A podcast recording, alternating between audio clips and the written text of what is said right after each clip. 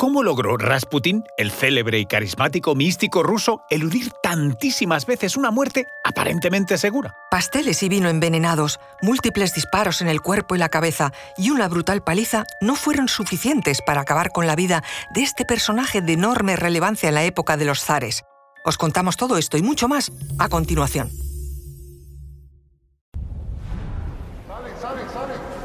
Conoce mejor al equipo que protege nuestras costas. Alerta en el mar, el jueves a las 10 un nuevo episodio en National Geographic.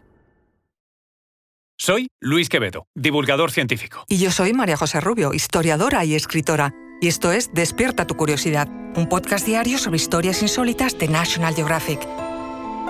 Y recuerda, más curiosidades en el canal de National Geographic y en Disney Plus. Grigori Yefimovic Rasputin Nació alrededor de 1869 en Prokofskoye, un pequeño pueblo de Siberia. Rebelde, carismático y místico, reflejó siempre una profunda inclinación hacia la religión y la espiritualidad. La fama de Rasputín, supuestamente espiritual, se extendió rápidamente por Rusia. Terminó ejerciendo como místico en la corte rusa de zar Nicolás II y la zarina Alexandra.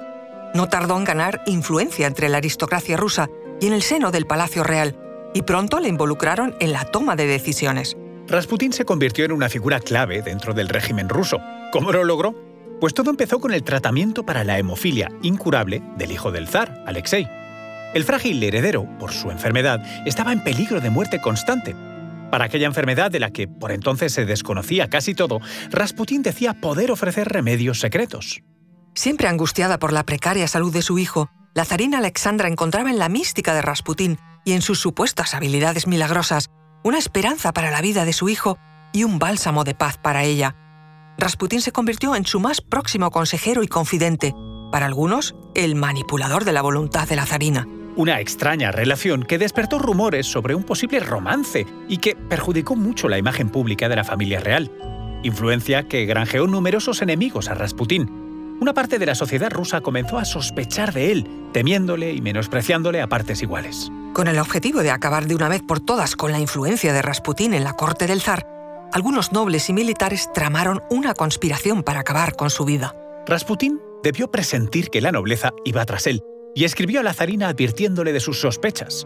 Le aseguraba que si él moría, los zares acabarían cayendo también en un plazo de no más de dos años, algo que, en parte, se cumpliría con la revolución bolchevique. Tres fueron los líderes de la conspiración, el príncipe Félix Yusupov, Demetrio Romanov y Vladimir Purishkevich. Los tres pertenecían a la élite rusa cercana y pariente de la familia real. Marcaron el 30 de diciembre de 1916 como la fecha concreta para acabar con el místico. El príncipe Yusupov, líder de la conspiración, invitó a Rasputín a un banquete en su domicilio, el Palacio de Moika, ubicado en San Petersburgo, con la excusa de presentarle a su bellísima esposa, Irina Romanova, de la que Rasputín sin duda habría escuchado hablar. Cuando llegó a la residencia de Yusupov, Rasputin sospechó que todo era un engaño. Irina Romanova tardaba en aparecer en el salón donde el príncipe le recibía.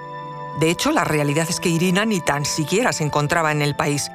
Las únicas personas que allí se habían congregado para agasajar a Rasputin eran el resto de conspiradores. Yusupov y sus cómplices intentaron primero eliminarle de una manera limpia. Habían puesto cianuro en el vino y los pasteles que le ofrecían, mientras charlaban esperando a la señora de la casa. Sin embargo, Rasputín mostró una resistencia inusual al veneno. Nada de lo que comía o bebía envenenado parecía hacerle efecto. Frustrados e inquietos por el fracaso inesperado del plan inicial, los conspiradores decidieron recurrir a la violencia. Yusupov salió a buscar su pistola y de vuelta al salón disparó varias veces a Rasputín hasta que cayó al suelo, en teoría muerto. Idearon trasladar el cadáver al domicilio de Rasputín para fingir que el asesinato había ocurrido allí por asesinos anónimos.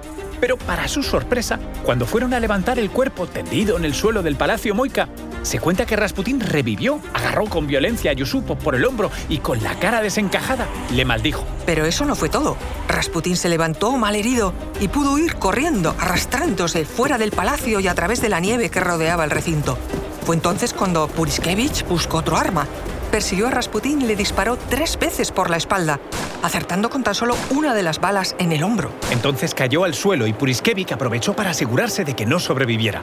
Disparó una vez más, encajándole una bala en la cabeza.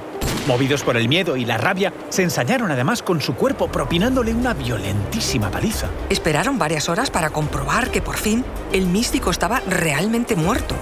Los conspiradores trasladaron el cuerpo hasta la orilla del río Neva, rompieron la gruesa capa de agua helada y tiraron el cuerpo de Rasputín bajo el hielo a la deriva.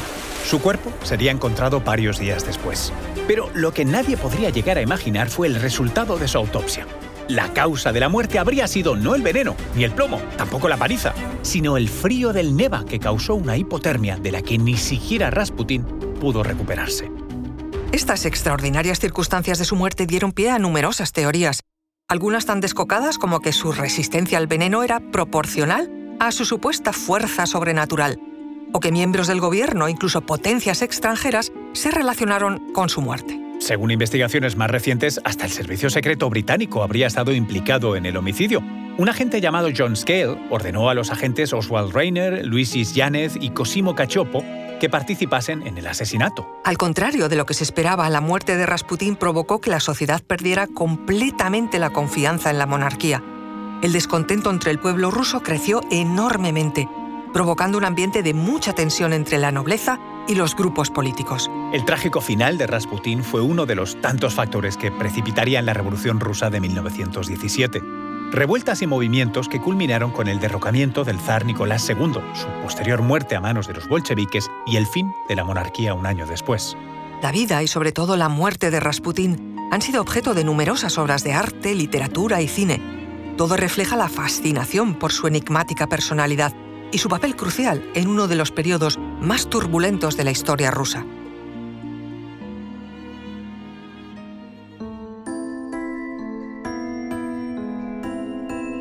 Recuerda que Despierta tu Curiosidad es un podcast diario sobre historias insólitas de National Geographic. Disfruta de más curiosidades en el canal de National Geographic y en Disney Plus. Ah, y no olvides suscribirte al podcast si has disfrutado con nuestras historias.